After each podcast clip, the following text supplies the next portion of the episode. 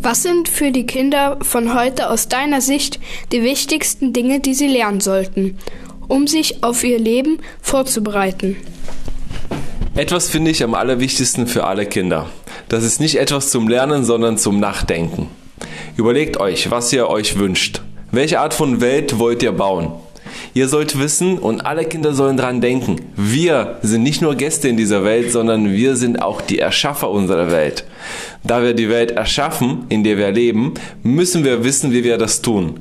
Und wenn wir die Welt erschaffen, wie soll das Ergebnis aussehen? welchen Anteil will ich dran haben.